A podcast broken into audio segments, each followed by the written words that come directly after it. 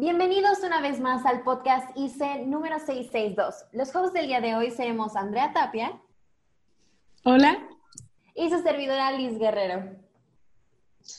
Esta tarde hablaremos sobre un tema bastante interesante e importante. ¿Qué pasa? ¿Qué influye en nuestro desarrollo personal y profesional? Así que, por favor, demos la bienvenida a nuestra invitada del día de hoy. Con ustedes, la maestra Graciela Medina. Bienvenida, maestra. Hola, chicos. Un gusto estar con ustedes. Todo un orgullo. Gracias por invitarme. No, el, el gusto, es totalmente de nosotros, maestra. No, no se preocupe.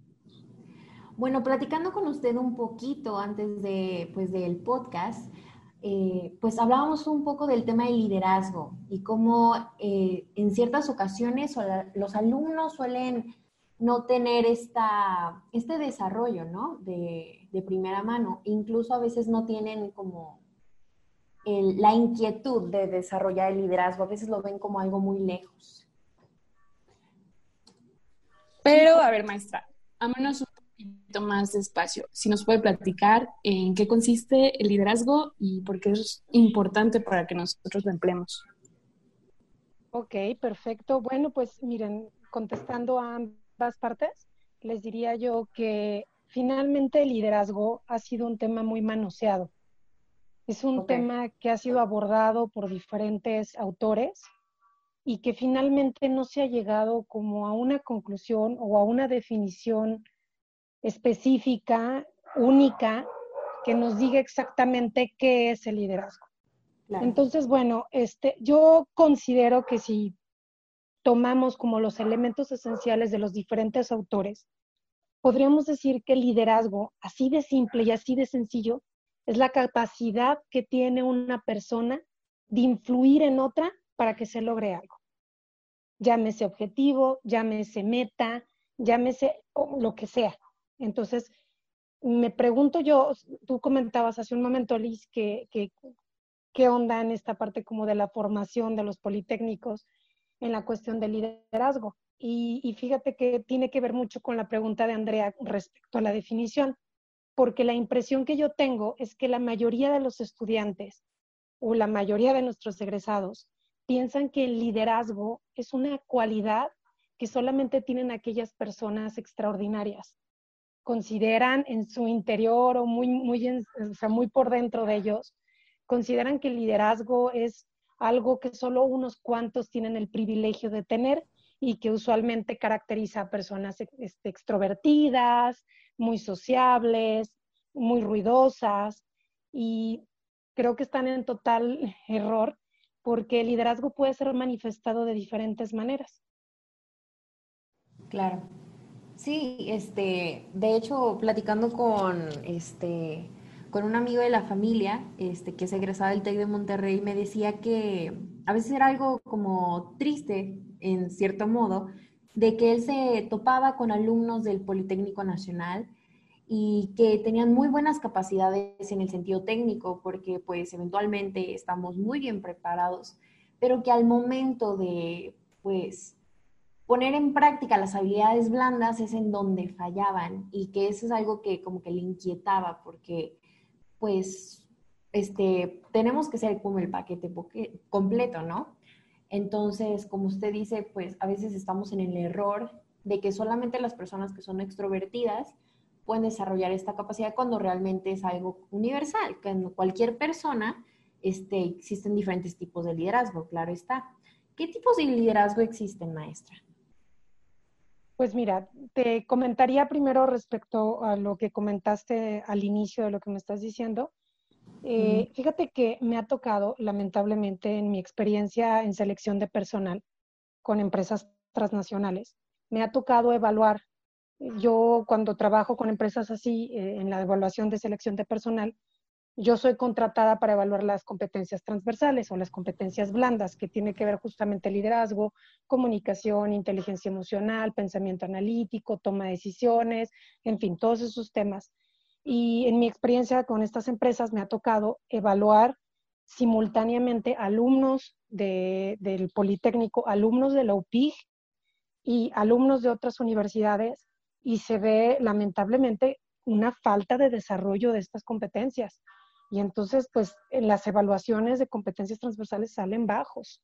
Y a veces eso es un punto definitorio, bueno, yo diría, la mayoría de las veces es un punto definitorio para darles un puesto de mayor, este, de mayor poder, de mayor capacidad, porque si no cuentan con el liderazgo, difícilmente los pueden meter o los pueden ascender a puestos de mayor responsabilidad y por lo tanto les terminan asignando puestos a los que su capacidad técnica les es sobrada. Entonces es muy triste porque terminan contratando a personas que no tienen tanta capacidad técnica, pero los mismos empresarios dicen, bueno, no pasa nada, lo meto a un curso de capacitación y con su liderazgo me saca todo esto adelante, con su actitud, con su forma de ser. Entonces, y esa parte no sé si los alumnos lo alcancen a ver, porque realmente sí llega a ser un punto definitorio al momento de la contratación. Quizás no para que te contraten o no, sino para que te den un puesto de mayor responsabilidad a cargo de otras personas. Y pues recordemos que la gerencia, los supervisores, siempre tienen que tener cargo, a, a cargos gente, ¿no? Entonces tienen que fungir como líderes o sus roles de liderazgo. Y respecto a lo segundo que me preguntas sobre tipos de, de, líderes, pues mira, la verdad es que nos podríamos pasar aquí dos horas definiéndolo respecto a los distintos autores.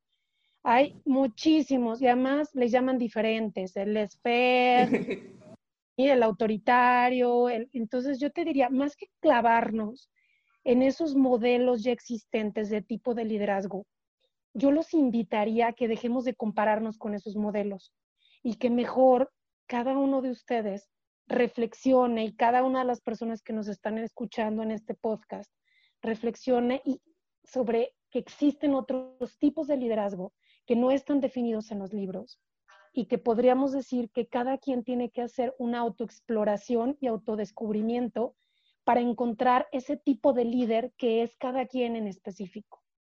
Y ese tipo de líder que puede, que eres tú o que tiene la capacidad de ser tú, puede ser tan exitoso o incluso más que el que define el libro. Entonces creo que esa es como la parte fundamental. Ahora, si nos vamos desde lo teórico, ahorita en la actualidad lo que más se busca es el liderazgo inspiracional. Liderazgo inspiracional y de preferencia con capacidad de transformación, es decir, liderazgo inspiracional transformacional es como lo ideal, vamos, lo que las empresas quieren formar en sus, en sus líderes.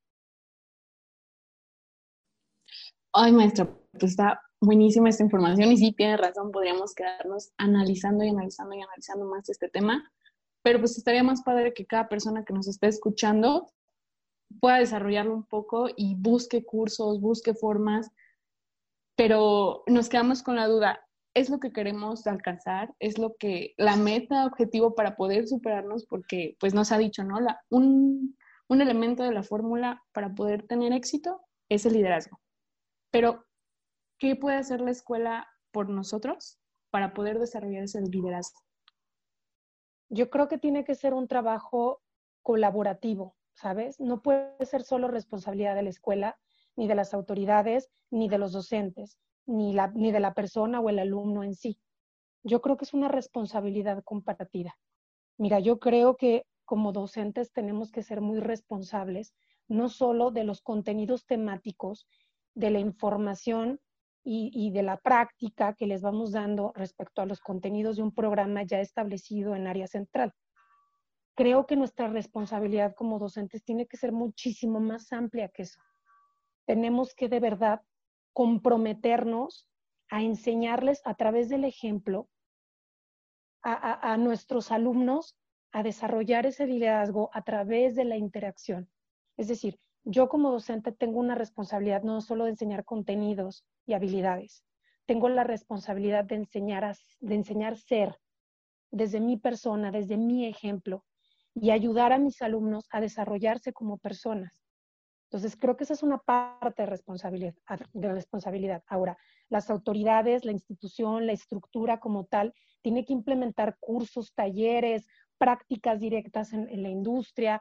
Incluso debería, yo, yo lo he pensado en varias ocasiones y quizás podríamos desarrollarlo juntos, un curso para antes de salir de la escuela, desarrollar y capacitarte en estas cuestiones de competencias blandas para que salgas bien entrenado y que cuando vayas a una entrevista de trabajo estés totalmente seguro de lo que vas a hacer, cómo te van a evaluar, cómo vas a hablar, cómo te vas a dirigir, cómo vas a comunicarte con tus empleados, en fin, todo este tipo de cosas, ¿no? Entonces, creo que como institución en sí, la estructura, la parte administrativa, tiene que desarrollar estrategias. La, eh, la parte también tiene que desarrollarse programas más inclusivos de estas competencias, porque pues al ser ingenieros de alguna manera como que se, se excluyó y se devaluó toda esta parte y es así como, ah, las humanidades. Las humanidades, ay, cabo, son materias de, de relleno para subir el promedio. Y los mismos profes les dan, que no son de humanidades, les bajan ese valor. Entonces, creo que como institución existe esa responsabilidad.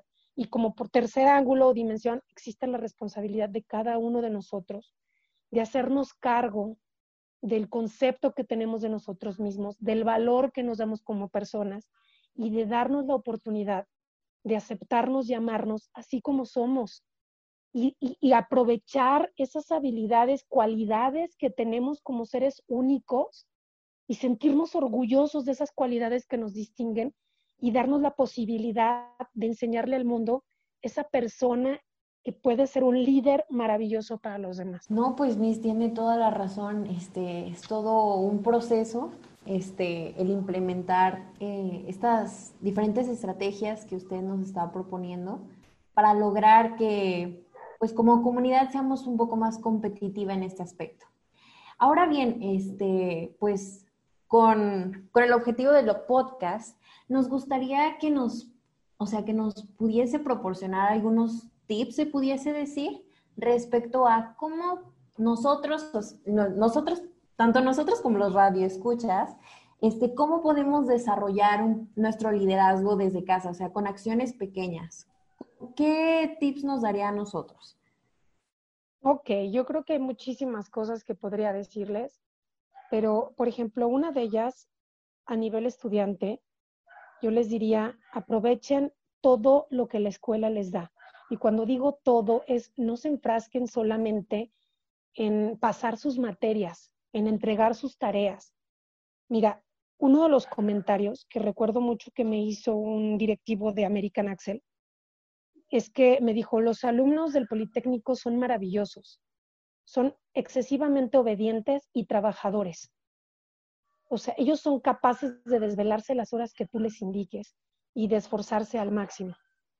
Cuando él me lo dijo, me lo dijo como un halago y yo honestamente lo veo por un lado como un halago y por otro lado me preocupa. Porque sí me queda claro que somos, o sea, terminan siendo estudiantes eh, o seres eh, eh, profesionistas con una capacidad de sacrificio, de entrega, de dedicación y de trabajo como ningún otro egresado de ninguna otra universidad. Pero me preocupa en el sentido de que se enfrasquen tanto en el trabajo que se conviertan solamente en operadores obedientes y que dejen de, como de desarrollar su instinto y su capacidad y su personalidad y sus cualidades para atreverse a hacer cosas y entre ellas, pues bueno, va la parte del liderazgo, del emprendimiento, de, sí, toda esta parte que, que, que, que hay que trabajar. Entonces yo les diría, aprovechen la escuela. En la escuela no solo hay clases, no solo es la física, no solo es química, no solo es todas estas materias difíciles de pasar. La escuela es mucho más allá de eso y mucho más además de las materias de humanidades. Hay áreas, hay departamentos de desarrollo, hay psicólogos, hay este, talleres, hay conferencias, hay posibilidad de que ustedes como alumnos, así como ustedes, ustedes son claro ejemplo de que las puertas están abiertas en la dirección para que uno se acerque y diga, quiero desarrollar tal proyecto y nadie se los niega, al contrario, chicos, adelante. Entonces, creo que es como darnos la posibilidad de ampliar nuestra formación como estudiantes y no solamente enfocarnos en pasar las materias. Pueden desarrollar proyectos, pueden desarrollar talleres, pueden traer conferencistas, pueden asistir a los talleres que ya se están impartiendo, a las conferencias que se imparten, a las diferentes áreas de apoyo como el área de psicología, de orientación, de deportes, de creatividad, todo lo que hay. Y luego, como segundo tip, yo les diría, creo que una base fundamental del liderazgo es el autoestima. Cuando yo les enseño a mis alumnos la autoestima, yo les digo que es el juego de los autos. Comenzamos por el autoconocimiento y dependiendo de la capacidad que tengamos de conocernos a nosotros mismos, desarrollamos un autoconcepto. Ese autoconcepto comparado con las expectativas de la sociedad, puede limitarnos para una autoaceptación.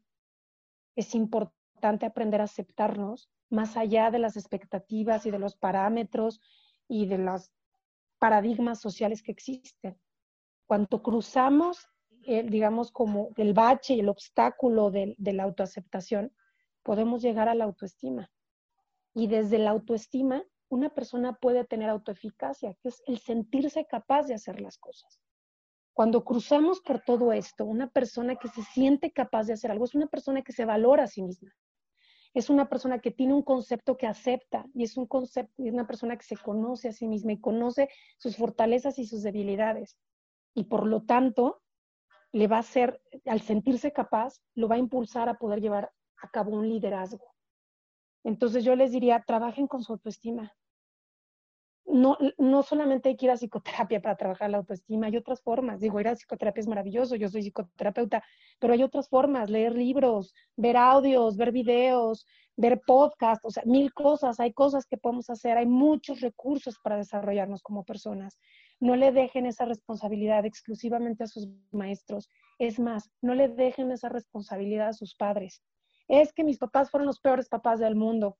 Ok, pero ya no eres un niño hazte responsable de ti mismo y encárgate de tu propia formación.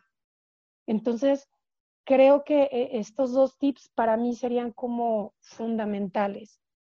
Y trabajen mucho con sus emociones. Una de las emociones que yo veo que paraliza mucho a las personas es el miedo. Y el miedo es una emoción maravillosa que nos previene de peligros, pero cuando no la sabemos manejar, nos detiene. Entonces, necesito que se valoren a sí mismos, que pierdan el miedo y que se atrevan a hacer las cosas. Y de esa manera yo les aseguro que va a florecer, se va a manifestar y van a iluminar con su liderazgo a otras personas. Es decir, va a ser algo no fingido, no es un entrenamiento de paso uno, tienes que hacer esto, paso dos, tienes que hacer otro. Es más bien como un florecimiento, ¿saben? Es como un permitir dejarte ser y sacar lo mejor de ti mismo. Ay, muchas gracias, maestra. De verdad que espero que la gente que nos esté escuchando esté igual de motivada que yo es, muy bonito lo que dice y sí, creo que tiene mucha razón. Yo también he escuchado comentarios que dicen que un politécnico sale para recibir órdenes y tú estás a lo que el qué sigue y qué sigue y dime qué hacer, pero cuando alguien ya no te tenga que decir qué hacer, qué vas a hacer, ahí es cuando te atoras. Y si no, el tener confianza es todo, el decir, puede que me equivoque, pero si me equivoco, ni modo, me arriesgué, aprendí y igual hasta me puedo salir bien, ¿no? Claro, y además te vas a sorprender de tu capacidad, porque la competencia y las capacidades las tienen, ¿eh? O sea, nosotros nos estamos asegurando de que salgan muy bien preparados. Y no hay empresa que diga que los politécnicos estén mal preparados. Eso no es así. O sea, realmente están bien preparados. Lo importante es que se la crean. Eso, creo que esa es la clave del éxito. Y bueno, eh, saliendo a la industria es súper importante para desarrollarse, ¿no? Pero, ¿qué opina usted en un ámbito personal? El liderazgo nos ayuda mucho para abrirnos paso en el trabajo, en la industria, en ponernos frente a personas y poder saber llevarlas con nosotros. Pero en un ámbito personal, de manera personal, ¿de qué sirve tanto, tanto este tema? Claro, fíjate que hiciste una pregunta como muy relevante para mí, porque eh, creo yo que el liderazgo, ¿no? Si me regreso como la primera este, comentario y pregunta que me hicieron de qué es el liderazgo, yo les decía es tan simple como es la capacidad de influir en los demás. O sea, y, y, y luego a veces la gente lo ve como algo tan idealista. Pero yo le pregunto a la gente, ¿quién de ustedes no ha influido en otro en su vida? Positiva o negativamente, no necesariamente de forma positiva. Es decir, todos hemos influido en otros. Todos hemos sido líderes silenciosos o ruidosos, pero todos hemos sido líderes en algún momento de nuestra vida. Entonces, creo yo que en la medida en que hagamos consciente que no es una opción ser líderes, ya somos líderes. Puede ser un buen líder o puede ser un mal líder, pero todos somos líderes. Todos tenemos esta capacidad de influir en los demás. Es más, si ni siquiera conocer a la persona, a veces influyes en la vida de otros, nada más porque te observaron, entonces, creo que tenemos que asumir esa responsabilidad que tenemos como seres humanos, porque es una, algo parte natural del ser humano que, que, tenemos que asumir, digamos, como un compromiso y una responsabilidad y hacernos cargo. Entonces, cuando tú me hablas del ámbito personal, ¿sí? Creo yo que si asumimos que somos líderes, entonces nos podemos comprometer a ser el mejor líder que pudiera ser yo dentro de mi versión.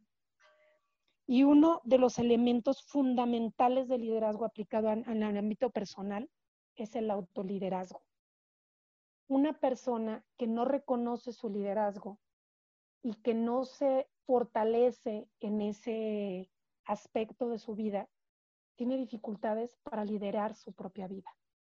Si tienes dificultades para liderar tu propia vida, vas a tener dificultades para liderar a otros. Entonces, cuando tú me hablas de una aplicación de liderazgo en la vida personal, es tan sencillo, tan concreto y tan habitual como el hecho de autodirigirte, es decir, no vivir por vivir, vivir con un sentido. Saber direccionar qué vas a hacer el día de hoy, por qué lo vas a hacer y para qué lo vas a hacer. ¿Sí? Entonces, una persona, es decir, tener esta capacidad de influir en ti mismo, de influir en ti mismo para el logro de una meta. O sea, si tú quieres pasar un examen y ese es tu objetivo, ¿cómo vas a influir en ti mismo generando las estrategias necesarias para llegar a esa meta? ¿Cómo te vas a motivar? ¿Cómo te vas a impulsar a ti mismo para llegar ahí? Entonces creo que, bueno, pues esa es una de las aplicaciones fundamentales en el ámbito personal.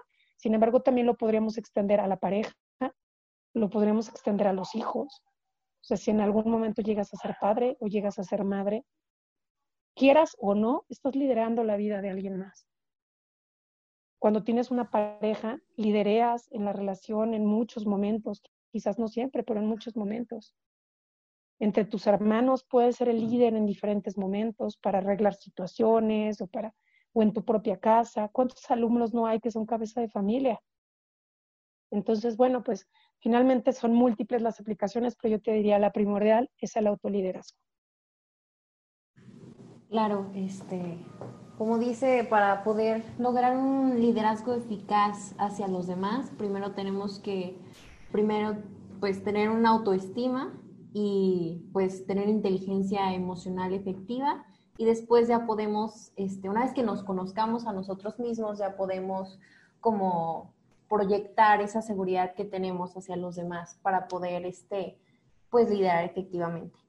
Ahora bien, este, regresando un poquito al tema del el trabajo en equipo, este, a los alumnos de UPIG.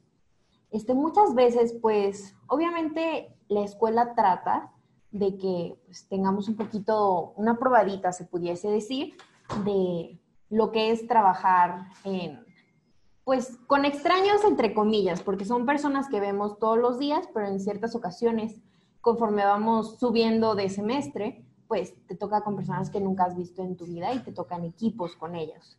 Entonces, lo que yo quería preguntarle, platicar, es respecto a cuál es la diferencia entre ser un jefe y un líder, porque hay, bueno, se han presentado mucho la situación de que en los equipos de trabajo de la escuela terminan mal, terminan peleados, que se odian y todo este show. Entonces, ¿cómo evitar que eso suceda? O sea, este, porque yo creo que muchas veces se da lo que es el conflicto entre quién está mandando y quién no pero este, pues tengo entendido que pues lo que se tiene que tratar de hacer en un equipo es pues efectivamente pues que todos pues estén en armonía.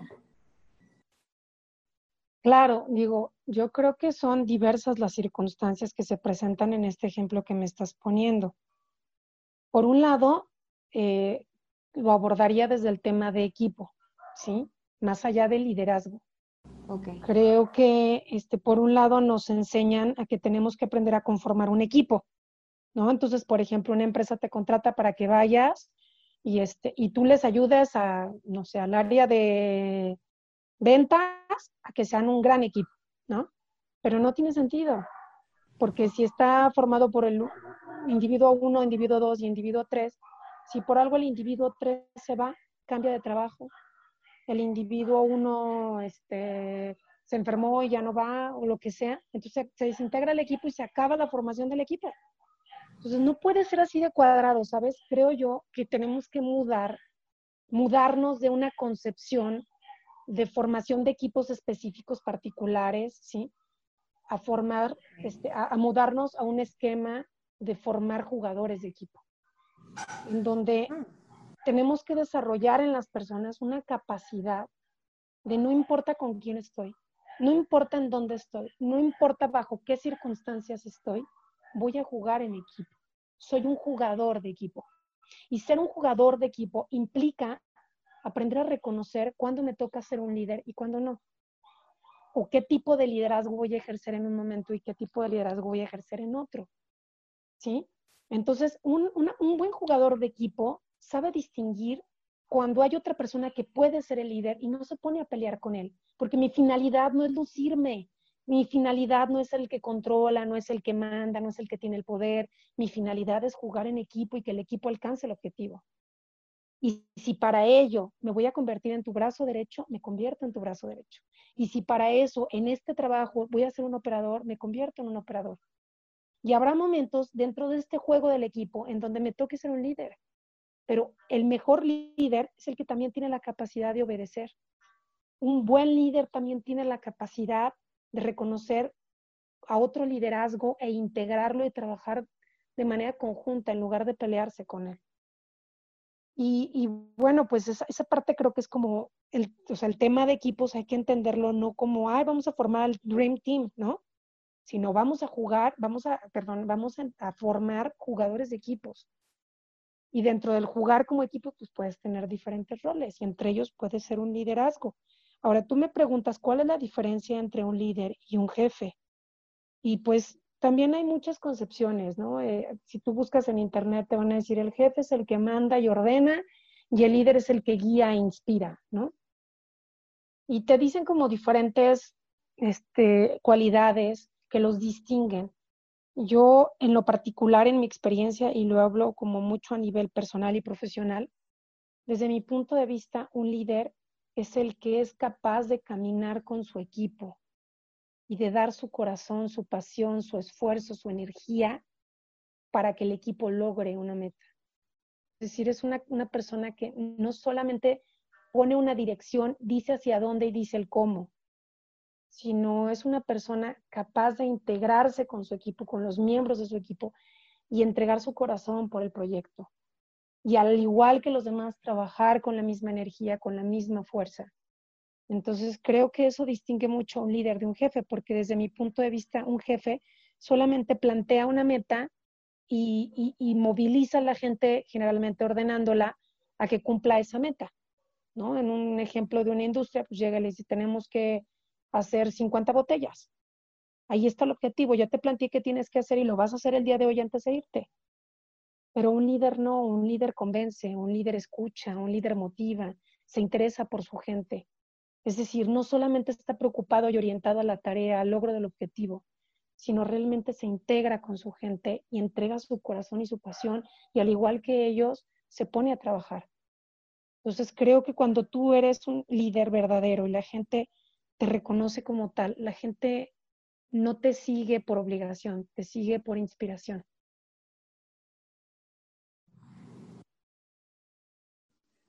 Pues muchas gracias, maestra. Creo que el tema ya quedó clarísimo. Igual si alguien que nos está escuchando tiene alguna duda, quisiera comentar algo, podríamos hasta hacer preguntas, otra dinámica, estaría increíble, maestra, porque de verdad este tema no tiene fin. Haciendo un poquito de resumen, eh, ser líder es la clave de todo, desde un ámbito personal hasta un ámbito laboral. Pero para ser líder, pues pues tienes que tomar tú la batuta, ¿no? Este, sí necesitas un poco de ayuda, herramientas de otras personas, como la escuela, que también le agradecemos muchísimo si alguien nos está escuchando, porque sí nos da las oportunidades, simplemente la cosa es saber tomarlas y alcanzarlas, porque pues eso es lo que nos define como ingenieros industriales, ¿no? Quienes vamos a estar ahí afuera para liderar personas y llevarlas con nosotros, cumplir trabajos, cumplir metas. Y creo que este, esta es parte importante de saber ser un ingeniero industrial y muchos, escuchamos mucho, mucho, mucho esa palabra y siempre así como que trabajen en equipo y sepan líderes allá afuera, van a tener gente, pero nos quedamos muchas veces con esa duda de qué es, qué es lo que vamos a hacer y creo que ya, al menos con esto quedó un poquito más claro. Y saber confiar en nosotros, ¿no? Tener confianza, creérnosla, creérnosla que somos unos líderes, pero saber cómo liderar también, no también como que hacerlo ya a la brava. ¿Qué opinas tú, Liz? No, pues que efectivamente este, la clave para poder este, lograr lo que es el liderazgo es conocernos a nosotros mismos en una primera instancia y más que nada que al momento de ejercer nuestro liderazgo hacia los demás, procurar este, o sea, que sea todo de acuerdo a una meta, en el sentido de que, o sea, que no importa qué rol tengas que tú este, ejercer en el equipo, simplemente este, pues darlo todo para que se logre este, pues, el objetivo que todos están planteando. Y pues nada, maestra, le agradecemos muchísimo que se haya tomado el tiempo para este podcast, en verdad se lo agradecemos muchísimo. Y pues este fue el tema del liderazgo este, en los alumnos de UPIG. Y pues le agradecemos muchísimo a la maestra Graciela por habernos acompañado, Miss. Este, fue un placer tenerla aquí. El placer es mío, Liz. Muchas gracias, Andrea. Muchas gracias, Liz. Muchas gracias a todos los que están en este proyecto detrás. Yo creo que, y repito que esto es un claro ejemplo del ejercicio de liderazgo. Entonces, pues chicos, atrévanse. Este, la mayor responsabilidad de crecimiento siempre está en ustedes, siempre. Entonces, eh, pues yo estoy a la orden, lo que necesiten, yo cuentan conmigo y, pues si necesitan otra sesión de preguntas o lo que sea necesario, con todo gusto, saben que cuentan conmigo. Pues agradecemos muchísimo, maestra, y pues esto fue el ya el último episodio de la primera temporada del podcast de IC 662. Yo soy Liz Guerrero. Y yo, su servidora, Andrea Tapia. Un gusto y muchísimas gracias a todos los que nos han estado escuchando, a todos los que han seguido este podcast. Capítulo a capítulo, se acabó la primera temporada tristemente, pero si alguien tiene alguna sugerencia, alguien quiere hablar de un tema, le gustaría participar en uno de nosotros, nosotros encantados de recibirlos. Dejen sus comentarios porque se viene la segunda temporada de podcast. Muchísimas gracias a todos. Muchas gracias y te esperamos en la próxima. Chao, chao. Adiós.